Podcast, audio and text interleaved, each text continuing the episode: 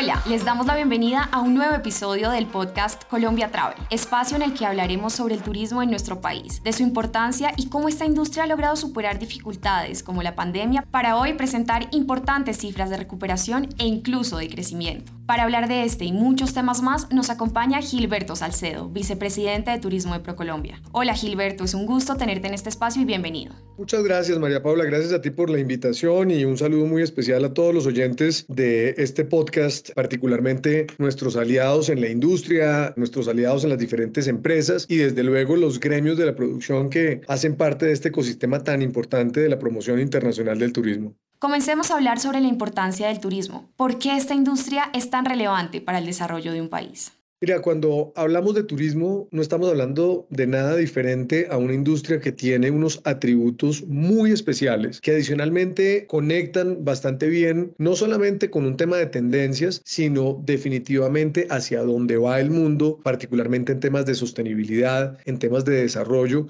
y, por qué no decirlo, también de superación de la pobreza de una manera clara, de una manera acelerada. Y esto es lo que hemos visto alrededor del tema del turismo, un, un impacto social un impacto económico muy relevante de esta industria en las comunidades en donde, por ejemplo, para el año 2019, esta industria antes de la pandemia estaba generando el 9% del total del empleo en Colombia. A su vez, estaba desarrollando y generando eh, cerca de 6.750 millones de dólares en divisas. Es decir, se constituyó para ese año, así como también lo vamos a ver ahora, como el principal renglón no minero energético eh, en términos de generación de divisas a nivel eh, nacional. Esto sumado también a otro tipo de cualidades que, como lo mencionaba, por ejemplo, la sostenibilidad está presente en nuestra actividad, porque dicho sea de paso, ese es el turismo que queremos. Colombia es un destino que tiene particularmente activos de naturaleza, activos de cultura. Colombia es el país más biodiverso del mundo por metro cuadrado y esto no solamente conlleva, digamos, motivo de alegría para, para nuestra gente y para nuestra nación, sino también una gran responsabilidad. Y esto implica que el disfrute de los destinos, que el disfrute de los territorios en el país lleven inmerso precisamente esa responsabilidad de cuidar y de preservar al mismo tiempo que podemos disfrutar. Y ese es precisamente el objetivo. Aquí temas muy claros, experiencias muy notables que tiene hoy en día Colombia, como por ejemplo el avistamiento de aves, turismo comunitario, la posibilidad de hacer recorridos, como lo que pasa en la Sierra Nevada de Santa Marta con las comunidades cogis, con los aruacos, que de la mano de ellos se puede ir a visitar Ciudad Perdida y otros activos arqueológicos de gran relevancia para nuestro país,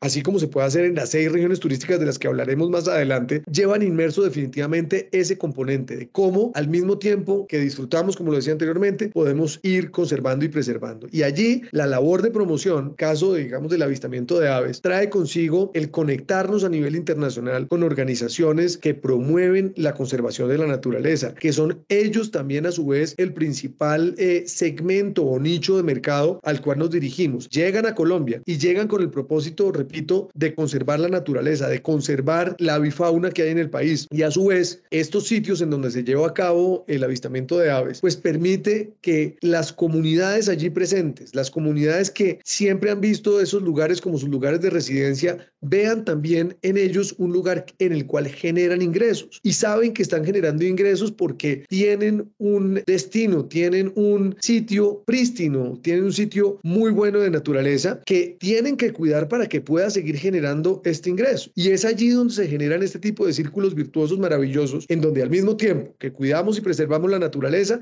generamos ingresos para las comunidades y esas personas que llegan al país llegan con el mismo propósito de conservación. Luego, esa es la importancia del turismo. Somos promotores de desarrollo sostenible, somos promotores del aprovechamiento adecuado de nuestros activos de cultura y de naturaleza y al mismo tiempo estamos generando empleo y estamos generando desarrollo en términos de divisas para el país. Luego de entender este panorama, ¿cómo está hoy la industria en el país? Es decir, ¿cuáles son las cifras más relevantes que el sector registra? Es inevitable referirse al estado actual de nuestra industria turística sin hacer referencia a lo que trajo la pandemia en su momento. Veníamos del año 2019, un año que fue considerado el mejor año en desempeño en los indicadores de turismo internacional, básicamente en términos de visitantes no residentes al país, en términos de generación de divisas, como lo mencionábamos anteriormente, y adicionalmente también en el número de eventos internacionales que se están eh, haciendo en el país. Con estos tres indicadores en mente,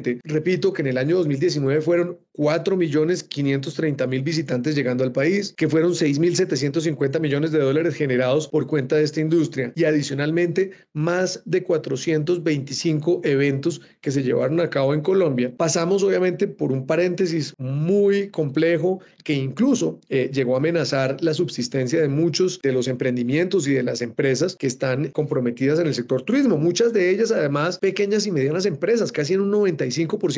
ese es el tejido empresarial que tenemos en la industria. Luego llega ya el periodo de recuperación, aparecen las vacunas, tenemos eh, nuevamente apertura de cielos y retomamos nuevamente esta labor maravillosa de promover el turismo hacia Colombia con una estrategia muy consistente, sobre todo en un principio a mercados cercanos, a países que tenían siquiera ciertos niveles de apertura, como lo tuvo Colombia también en su momento. Y esto nos permite hoy con mucha claridad afirmar que vemos con gran optimismo lo que viene para la industria en el país. De hecho, ya tenemos unos indicadores no solamente de recuperación, sino de crecimiento en nuestra industria. Y para el año 2022, para el presente año, por una parte, el periodo enero-agosto, estamos hablando de más de 2.700.000 visitantes no residentes llegando a Colombia. Esto significa una recuperación respecto de ese mismo periodo enero-agosto del año 2019, 4%. Pero cuando vamos a ver los reportes del Banco de la República, que es quien nos define el número de divisas que se dan por cuenta del turismo, también en los dos primeros trimestres del año, es decir, en el periodo enero a junio del presente año,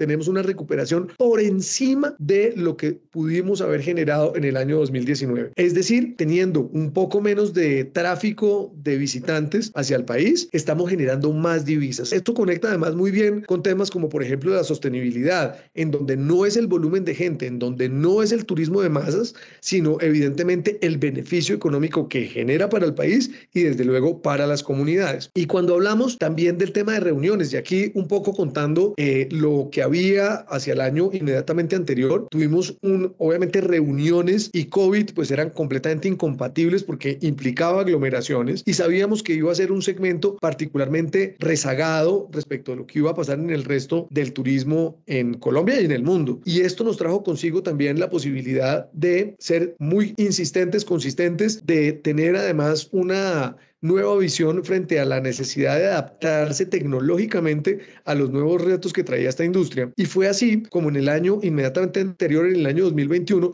logramos algo cercano a los 92 eventos eh, captados para Colombia. Y esto pues fue de mucha trascendencia porque la verdad fuimos optimistas, no tanto, y dijimos igual, bueno, vamos a imponer el reto también para el año 2022 de por lo menos un 30% más de eventos eh, captados para este año. Y la verdad fue que pusimos una meta cercana a los 120 eventos, meta que superamos en junio del presente año y que ya nos está acercando básicamente a los 170 eventos captados a la fecha para Colombia. Luego, esta también viene por un muy buen sendero de recuperación. Creo que Colombia particularmente ha entendido que no solamente es incorporar la tecnología, sino darle la relevancia que tienen los eventos. Hoy en día, si traen un speaker a un evento X o Y, pues ese mismo speaker lo podemos ver a través de cualquier plataforma. Sin embargo, lo que es irreemplazable son las conexiones humanas. Lo que es irreemplazable es la posibilidad de enlazarnos con nuestros pares que vienen al país, que alrededor del mundo buscan además este tipo de, encuentros para los negocios.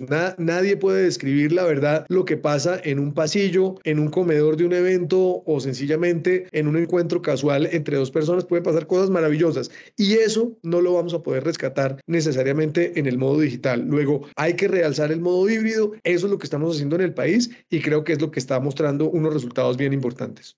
Estas cifras sin duda demuestran cómo el turismo se ha recuperado. Ahora bien, Gilberto, ¿nos podrías contar sobre las apuestas que se tienen con el turismo? En otras palabras, ¿qué viene ahora para la industria?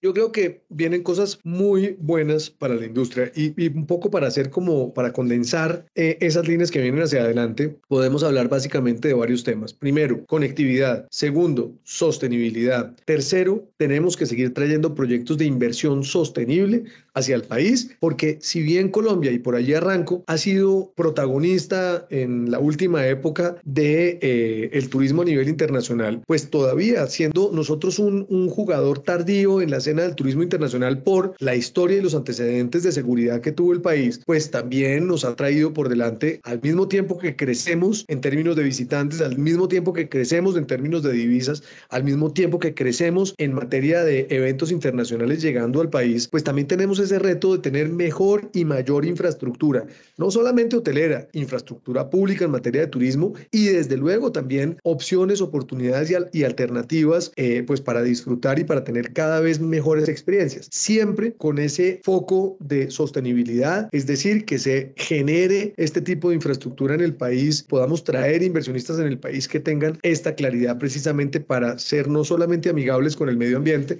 sino también con las comunidades presentes en el país, respetando biodiversidad y respetando la diversidad cultural que hay en Colombia. Con esto en mente, la sostenibilidad, primero, ya dejó de ser una tendencia, un apellido, un atributo para pasar a, para pasar a ser una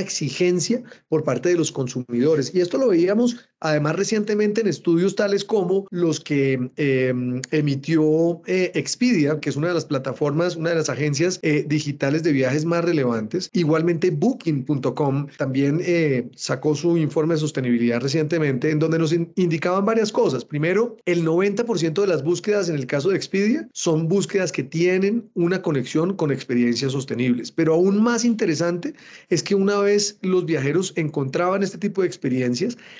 declinaban 7 de cada 10 de las búsquedas que hacían porque no estaban convencidos que fueran experiencias realmente sostenibles. Y adicionalmente, pues tenemos, eh, digamos, esa, ese propósito. Por eso, eh, lo que quiero transmitir aquí es que en el eh, sector turismo estamos convencidos que tenemos que incorporar la sostenibilidad, repito, no como un buen adjetivo o como un buen apellido, sino como parte de los modelos de negocio de nuestras empresas, precisamente porque es lo que están demandando los clientes a nivel global. Lo segundo, conectividad, que también lo mencionaba anteriormente. La conectividad va por muy buen camino, ya tenemos para el año 2022 anunciadas 36 nuevas rutas, fueron 35 en el año inmediatamente anterior y para que tengan un punto de referencia, en el mejor año del turismo fueron 17, es decir, doblamos el año pasado, volvimos a doblarlas el presente año, pero yo eh, considero que es un propósito sin duda alguna, sin transporte aéreo no hay turismo y esta, esta línea la tenemos que también conservar como una de esas apuestas gruesas que tenemos. El desarrollo de la Ley General de Turismo, el desarrollo de la política de turismo sustentable y, como les decía anteriormente, también la inversión llegando al país que tenga este tipo de proyectos. Miren,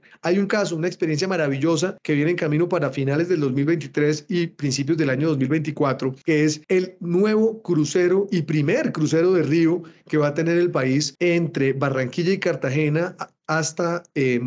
esta isla maravillosa en medio del río Magdalena, en la parte baja del Magdalena. Allí lo que vamos a ver evidentemente es la llegada de un crucero de lujo que va a tener la posibilidad de alojar turistas extranjeros que van a disfrutar no solamente de la naturaleza, sino del imaginario garcía marquiano, que van a disfrutar de la cultura y de la historia que recorre nuestro país, que sin lugar a dudas es la misma que recorre al río Magdalena. Por allí transitó el comercio, por allí transitó la gesta libertadora, por allí transitó la historia en términos generales de lo que ha sucedido en, Colombia, incluso en los momentos más oscuros y más complejos que ha tenido el país. Es decir, también este tipo de experiencias están resignificando nuestros destinos, están dándole una oportunidad a estos municipios que se veían con mucha tristeza en el pasado, que se ven con nostalgia hoy en día porque todavía siguen viendo el Magdalena como, eh, digamos, eh, un lugar eh, que fue importante, pero sin duda alguna el turismo no solamente le resignificará los destinos, sino que le dará una nueva perspectiva de futuro a esta, eh, la más importante arteria fluvial que tiene el país. ¿Y cómo ProColombia está promocionando hoy el país a nivel internacional? ¿Cómo busca atraer más viajeros extranjeros? Poco trayendo lo que hablábamos anteriormente, creo que el punto de partida, sin lugar a dudas, es qué tenemos nosotros en la oferta, cuál es nuestra oferta, que va muy bien además con la tendencia y con lo que están buscando hoy los viajeros internacionales, principalmente activos de naturaleza, activos de cultura. Los viajeros también están buscando además estancias más largas y en eso Colombia también, digamos, con su devaluación, pues se ha vuelto tremendamente competitiva en precios y permite que viajeros que quieran permanecer durante unas semanas o meses en el país, así sí lo puedan hacer, incluso años, porque hoy también además tenemos habilitada la posibilidad de tener visas para nómadas digitales hasta por dos años en Colombia. Pero más allá de esa consideración y más allá de estas tendencias, lo que te quiero significar es que tenemos una oferta potente que hace sentido a, a partir, digamos, de las tendencias, pero lo más importante es que en esos mercados relevantes, en esos mercados que hoy en día son los principales emisores de viajeros hacia Colombia, también hemos venido afinando la manera de hacer promoción. No es lo mismo llevar eh, las experiencias, por ejemplo, del Pacífico colombiano a países que también tienen Pacífico, como puede ser Estados Unidos o cualquiera de los de Centroamérica, porque evidentemente ellos van a tener siquiera algunas cosas similares, como por ejemplo el avistamiento de ballenas, pero para mercados europeos sí es muy importante. Y allí, entonces, lo que estamos haciendo es precisamente afinar esa manera de hacer promoción a nivel internacional, de tener unas matrices muy claras entre los productos que ofrecemos en Colombia y los mercados en los cuales estamos promocionando. Y adicionalmente, estamos organizando esa oferta, obviamente en función de la demanda que tenemos en esos mercados, pero también la estamos organizando de una manera coherente, inventariada, clara, donde tengamos las facilidades, donde tengamos la infraestructura, donde tengamos los alojamientos y que hoy en día claramente nos permite hablar de un nuevo esquema de promoción basado en seis grandes regiones turísticas en el país. Estas regiones son el Gran Caribe colombiano, que tiene un apellido maravilloso, que es mucho más que Caribe, porque además este no es el Caribe típico de los resorts, de los todo incluido, en los que te encierran en un hotel y, digamos no tienes la posibilidad de conectar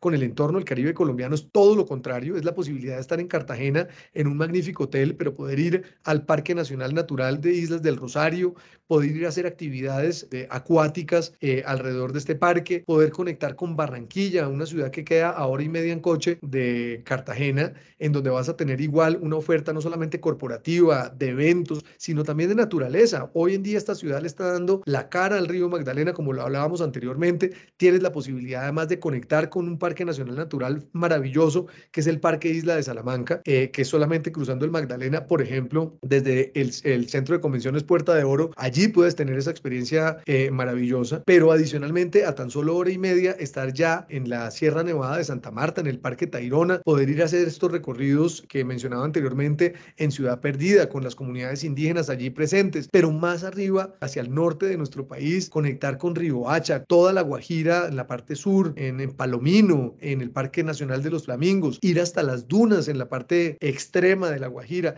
En fin, hago este recorrido porque es la manera en que estamos llevando estas regiones, pero estas regiones no solamente es el Gran Caribe colombiano, es el Pacífico colombiano que tiene otro apellido maravilloso que es sabor a selva y mar. Sabor no solamente por la gastronomía maravillosa de esta zona de Colombia, sino también por la salsa, porque Cali es la capital mundial de la salsa. En fin, tenemos el macizo colombiano, que es otra de esas zonas que no teníamos, eh, digamos, tan mapeadas en términos de experiencias turísticas para llevarlo principalmente a los mercados europeos, eh, en donde la arqueología, tierra adentro, en donde el Parque San Agustín, el desierto de la Tatacoa, entre otras maravillas que se encuentran en esta zona del país, pues son muy apetecidas, como lo mencionaba en estos mercados europeos. También está los Andes occidentales colombianos, que están compuestos básicamente por el paisaje cultural cafetero y por el departamento de Antioquia. Allí, desde Medellín, con toda su experiencia de transformación social, con toda esa experiencia de naturaleza también magnífica que conecta, por ejemplo, con el Parque Arbí, con eh, el Peñol, entre otras maravillas en el entorno de, de esta zona de, del departamento, hasta todo lo que sucede hoy en día, no solamente alrededor del café en el paisaje cultural cafetero, sino alrededor del aviturismo que hay allí, alrededor de los parques temáticos que hay ahí, entre otras magníficas atracciones. Están los Andes Orientales colombianos, que va desde la frontera con Venezuela a la altura del norte de Santander hasta la riviera del río Magdalena, a la altura de Honda. Allí están incluidos no solamente eh, capitales como Bucaramanga, como Bogotá, sino también un, departamento maravilloso como es el departamento de Boyacá, que además también condensa muy bien ese apellido que le pusimos a esta región y es hablar de los páramos y valles sagrados. Eh, páramos en la medida en que somos el país que tiene el 50% de estos ecosistemas a nivel global, que son además grandes productores de agua, pero adicionalmente tremendamente atractivos para cualquier persona que quiera observar una naturaleza naturaleza distinta a lo que encuentra en cualquier parte del mundo. Y, y, estos valles eh, legendarios, perdón, había dicho sagrados, pero son legendarios, están también además eh, definidos así, no solamente por las leyendas que allí transcurrieron desde los muiscas, con eh, la leyenda del Dorado, por ejemplo, sino también todo ese imaginario maravilloso que hay alrededor de la gesta libertadora que transcurrió en gran medida en esta zona del país y que conecta también muy bien con toda la red de pueblos patrimonios, pueblos coloniales divinos que hay en esta zona del país. Y finalmente, ese gran corazón verde, ese gran territorio del sur del país, que es casi el 40% de Colombia, que es la Amazonía y la Orinoquía colombiana, que básicamente es el gran mensaje de sostenibilidad, de biodiversidad, ese gran mensaje de ese compromiso que tenemos con un ecosistema que ya no solamente es eh, una responsabilidad exclusiva de Colombia, sino del mundo entero, en épocas en las cuales sabemos que hay temas relacionados con el cambio climático, con el impacto en los alimentos, con el impacto eh, en el medio ambiente en general. Luego, allí también, de la mano de grandes operadores turísticos, la posibilidad de estar en estos ecologios, en estos alojamientos amigables con el medio ambiente, de hacer safaris en la Orinoquía colombiana, de tener diferentes experiencias muy sostenibles y conectadas, como por ejemplo lo que pasa en los cerros de Mavecure, en Guainía, en donde tenemos eh, la posibilidad de tener también experiencias con comunidades indígenas que tienen emprendimientos con estas abejas sin aguijón, que producen miel, en donde no solamente conecta uno con estos cerros maravillosos que hay en esta zona del país, sino también con estas comunidades que son sus guardianes. El Guaviare, ahora sí que, que llegando a San José del Guaviare, que es una población que queda a 40 minutos en transporte aéreo desde Bogotá, se pueden visitar los delfines rosados. Eh, allá también hay ríos de siete colores como los que se encuentran en la Macarena, la Puerta de Orión, que queda obviamente en el, en el escudo guayanés, en donde se puede hacer unas caminatas maravillosas con unos parajes extraordinarios y dicho sea de paso, con la posibilidad en varios puntos del escudo guayanés, unas pictografías que tienen incluso más de 12.000 años de antigüedad. Luego, todo esto para decir, tenemos no solamente riqueza en términos de activos culturales y naturales, sino también tenemos la posibilidad de tener unos destinos preparados con tour operación, con un respaldo empresarial muy importante, que adicionalmente conectan muy bien y que vamos además como les decía, con mucho optimismo pensándonos esta industria cuando la llevamos también, digamos, a la coyuntura actual, en donde hemos visto de manera muy clara que la paz en el país ha sido uno de los grandes habilitantes. Así como la conectividad es un gran habilitante para atraer visitantes al país, la paz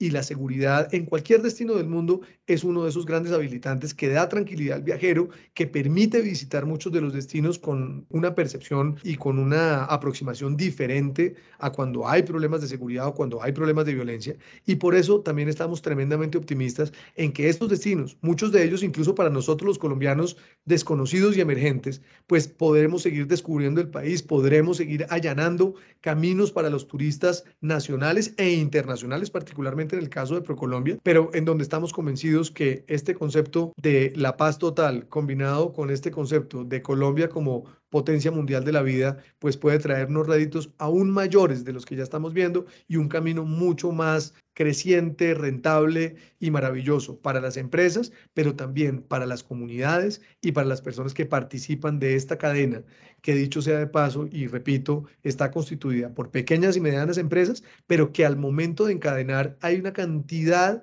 de personas de carne y hueso que se benefician por efecto del turismo. Personas que vienen en su calidad de guías turísticos, vienen en su calidad de proveedores de alimentos, de insumos o sencillamente trabajadores de la industria turística, pues evidentemente van a ver con mucha prosperidad lo que viene para el turismo en los próximos años. Muchas gracias por este espacio, Gilberto. Ha sido muy interesante lo que nos has contado acerca de la industria en nuestro país y de la visión que tiene ProColombia para los próximos años. El agradecido soy yo, María Pablo, te agradezco mucho por la invitación y un saludo nuevamente muy especial para todo el auditorio y para todos nuestros oyentes. Hemos llegado al final de este episodio del podcast Colombia Travel. Muchas gracias por escucharnos. Hasta la próxima.